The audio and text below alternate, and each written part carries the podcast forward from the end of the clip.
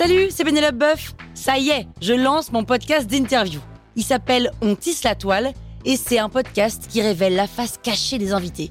Et d'ailleurs, mes invités, ce sont des CEO et des célébrités comme Gad Elmaleh, Jean-Michel Apathy, My Better Self, Rose Eberstein, Mireille Dumas.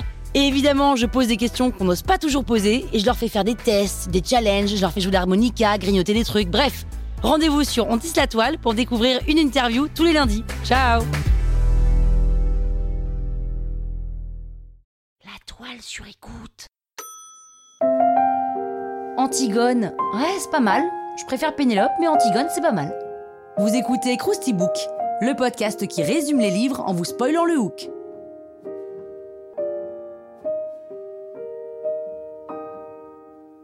Allez, je vous rafraîchis la mémoire Antigone est une pièce en un acte écrite par Jean Anouilh et présentée pour la première fois à Paris le 4 février 1944.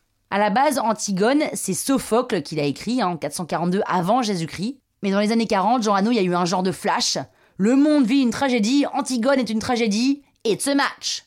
Donc le personnage principal d'Antigone s'appelle Antigone. C'est un bon début. Alors je vous raconte cette histoire, mais j'ai mis énormément de temps euh, à la comprendre, parce que c'est quasi des mathématiques. Donc si vous êtes fort en maths, cette histoire est pour vous. Si vous êtes mauvais, je pense que vous pouvez changer d'épisode. C'est parti.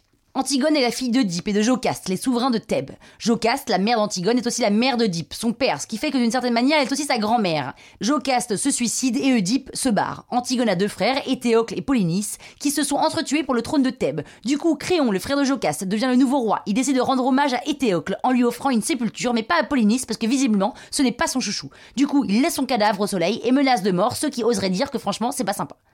Ce qui fait que pas grand monde ne bronche, sauf Antigone. Elle va auprès du corps de son frère et met un peu de terre dessus, l'air de rien. Ismène, la sœur d'Antigone, et des deux idiots qui se sont tués, donc a trop peur de Créon, alors elle préfère ne pas l'aider. Elle n'a pas tort car Antigone se fait surprendre et Créon la condamne à être enterrée vivante. Sauf que comme tout le monde est un peu excessif dans cette tragédie, Aimon, le fiancé d'Antigone, le fils de Créon, et donc d'une certaine manière cousin d'Antigone, mais on a dit qu'on ne jugeait pas, s'est mis dans le tombeau à côté de sa bien-aimée. Lorsque Créon fait rouvrir le tombeau, Antigone s'est pendue avec sa ceinture et Aimon crache au visage de son père et se plante une épée dans le ventre. Eurydice, la femme de Créon, mère de Aimon, complètement désespérée par la mort de son fils, se tranche la c'est ce qu'on appelle une fête ratée. Voilà.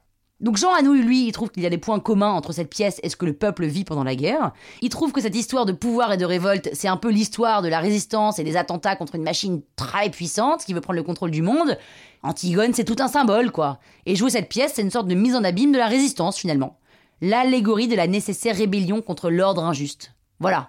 En fait, c'est ça. Vous n'avez qu'à dire cette phrase. L'allégorie de la nécessaire rébellion contre l'ordre injuste. Vous dites ça à votre prochain dîner, pépite. Juste pour info, il y a certains qui disent que tout ça en réalité c'est du fascisme, que dans ce nouveau texte Créon est trop sympa et pourrait tout aussi bien être le maréchal Pétain. Euh, voilà. Vous êtes toujours là? Ouh Croustille, hein? La toile sur écoute.